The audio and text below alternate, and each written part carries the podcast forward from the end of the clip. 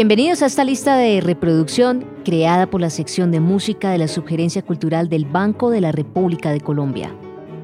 Soy Luisa Piñeros, periodista musical, y este es el segundo programa de una serie de seis episodios de la lista de reproducción Música y Músicos de Colombia, donde estaremos conversando acerca de Pedro Morales Pino y la construcción del imaginario de lo andino.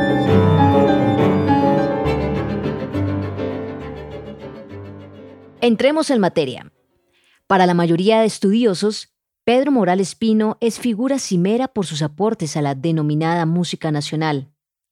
Se afirma que rediseñó la bandola a finales del siglo XIX, que desarrolló el formato de estudiantina y los principios de su instrumentación típica, que estructuró la escritura de algunos géneros musicales populares y se encargó de mostrar nuestra música en diversos países en las dos primeras décadas del siglo pasado. Es claro en la actualidad que hay mucho de exageración en algunas de estas afirmaciones porque Morales fue objeto central en la construcción del mito fundacional de lo que desde hace relativamente pocas décadas se denomina música andina colombiana. Su trabajo sobre la música y los instrumentos denominados nacionales para las décadas finales del siglo XIX se desarrolló en un amplio contexto de tendencias que supo leer y en las cuales se inscribió. En nuestro país, ya desde la década de 1850, había comenzado el posicionamiento de instrumentos como el tiple y la bandola y de géneros como el bambuco y el vals en su transformación hacia el pasillo, como símbolos de la música nacional de la entonces Nueva Granada. Estas tendencias pueden verse en una serie de manifestaciones artísticas costumbristas que pasan por la literatura, las artes plásticas y, cómo no, la música, aunque cabe anotar que este posicionamiento, si bien en la poesía y la literatura hace mención a un espacio campesino bucólico e idealizado, en la música se centra en los usos y prácticas urbanas. La denominada música de salón, practicada con fines de entretenimiento y consolidación de la vida social en salones caseros y ocasionalmente en salas de concierto, era predominante en la Bogotá a la que arribó Morales en 1878. Piezas breves, sin intenciones academizantes, que podían danzarse, hechas a la medida de intérpretes aficionados y en las que predominaba el vals, la contradanza, la canción, la polka, la mazurca y la redoba, con la ocasional presencia de los mencionados géneros nacionales. Imagínense ustedes este contexto. Y ello explica a cabalidad lo que se menciona en los periódicos y programas de mano de los conciertos que comienza a efectuar Morales con la bandola, inicialmente en formato de dúo con el guitarrista Vicente Pizarro, más tarde de trío, ya fuera con dos guitarras o con triple guitarra y finalmente en cuarteto y estudiantina. Se trata de la aplicación de obras de los grandes maestros a los instrumentos nacionales, para incluir al final alguna pieza de salón y un bambuco o pasillo.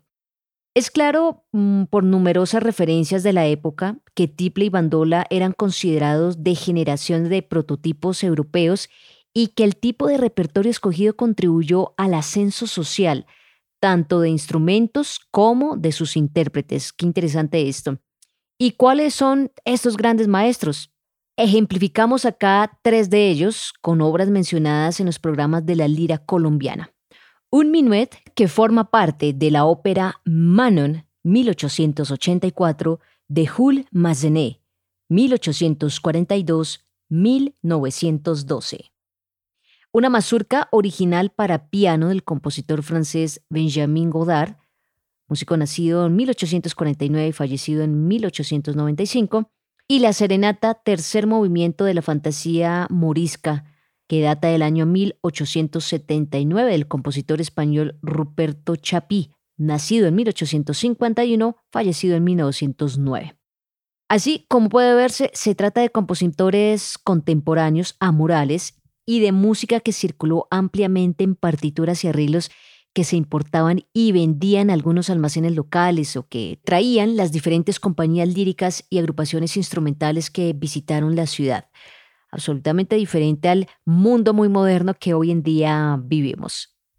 A propósito de esto último, Esa pretendida invención de Morales tanto de la bandola moderna con eh, forma redondeada y seis órdenes de cuerdas como de la primera estudiantina no deja de ser parte del mito fundacional mencionado, un relato que se construyó en las décadas centrales del siglo XX.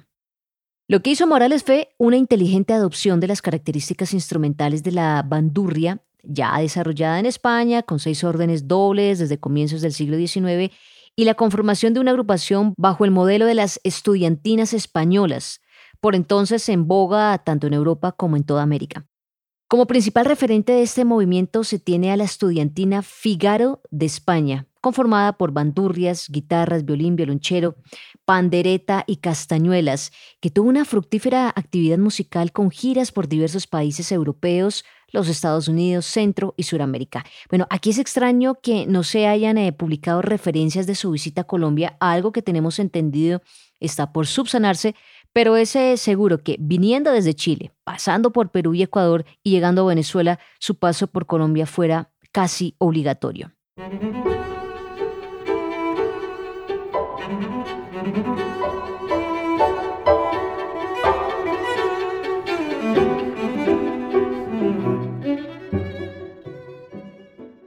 Sigamos adelante porque la obra musical de Morales se centró fundamentalmente en la producción de música para su estudiantina La Lira Colombiana, con un repertorio que se difundió rápidamente por parte de una cantidad de agrupaciones similares que surgieron en Bogotá y otras ciudades del país luego de sus indudables éxitos en las giras internacionales que acometió algo en lo que fue un visionario emprendedor. Por supuesto, su música llegó a Estados Unidos y Centroamérica, que él con su agrupación se cita que en 1894 ya hubo publicación de alguna de sus obras por parte de una casa musical en Chicago, lo que demuestra también que las partituras de música de compositores colombianos circularon tanto local como internacionalmente. La primera gira de la lira colombiana se inició en diciembre de 1898 y su destino terminó siendo Estados Unidos, donde arribaron en 1901 para una primera disolución de la agrupación en Nueva York en 1902. Morales regresó a Bogotá en octubre de 1912 con una fama muy bien construida y en un ambiente en el que la apreciación de la música y los instrumentos todavía denominados nacionales ya era diferente. Sin duda, en parte por su labor de difusión más allá de las fronteras. Es de esa época la composición de su canción más conocida e interpretada, Cuatro Preguntas, contexto de Eduardo López Narváez.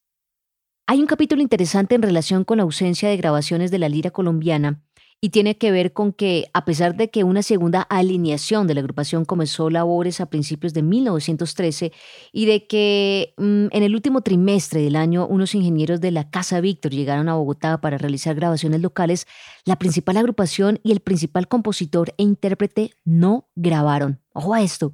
Las últimas pesquisas parecen indicar que quien fungió como director artístico de dichas grabaciones tenía alguna distancia con Morales que se preocupó más por promocionar nuevas agrupaciones, casi todas a su cargo con su participación y tocando su música, y que la apreciación para la figura del gran maestro no era generalizada como nos lo hace creer el relato desarrollado luego de la muerte de Morales.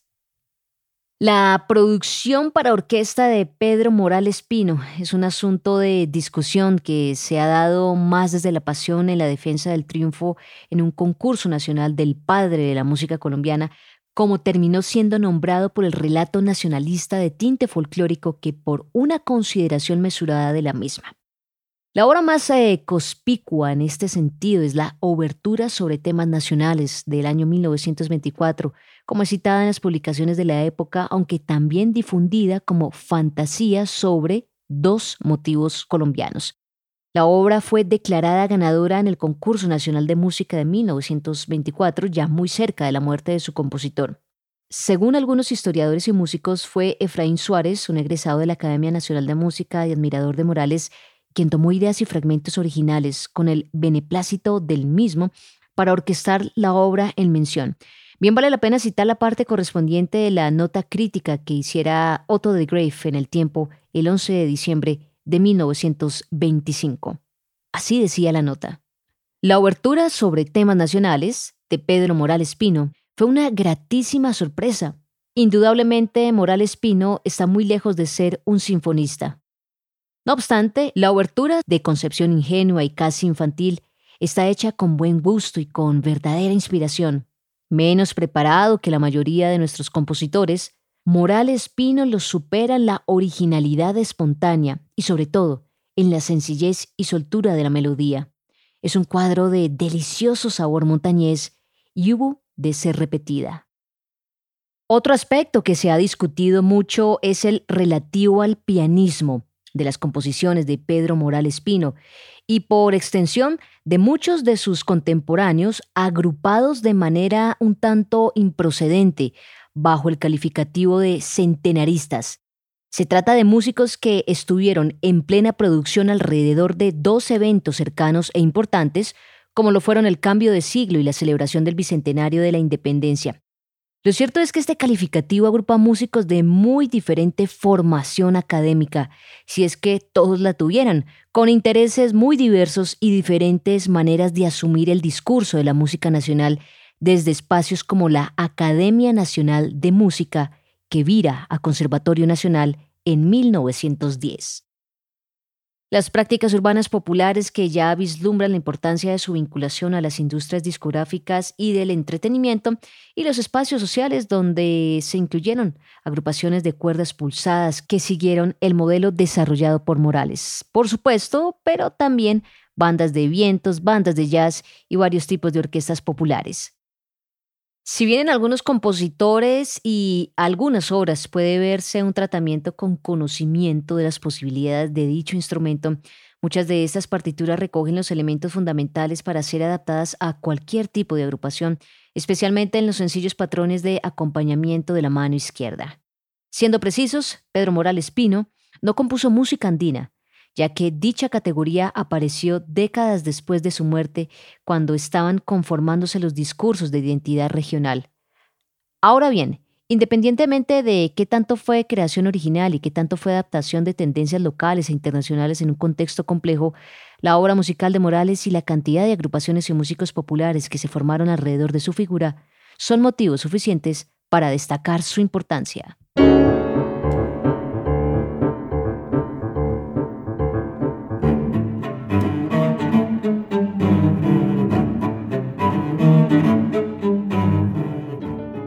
Los invitamos a escuchar la lista de reproducción Música y Músicos de Colombia que se encuentra disponible en la cuenta de Spotify Ban Rep Cultural. La investigación y selección de la música de esta lista fue realizada por Manuel Bernal. Los estuvimos acompañando Luisa Piñeros en la presentación de este espacio, Jefferson Rosas en la edición y montaje y María Alejandra Granados en la producción. Toda la actividad cultural del Banco de la República se encuentra en la página www banrepcultural.org, en Facebook como Club de Música, Biblioteca Luis Ángel Arango, y en Instagram, Twitter y YouTube como Banrep Cultural. La música de este podcast es parte de Conversaciones, variaciones para violín, violonchelo y piano, opus 32 del compositor Juan Antonio Cuellar, interpretada por el ensamble Lincoln Trio. Hasta un próximo episodio.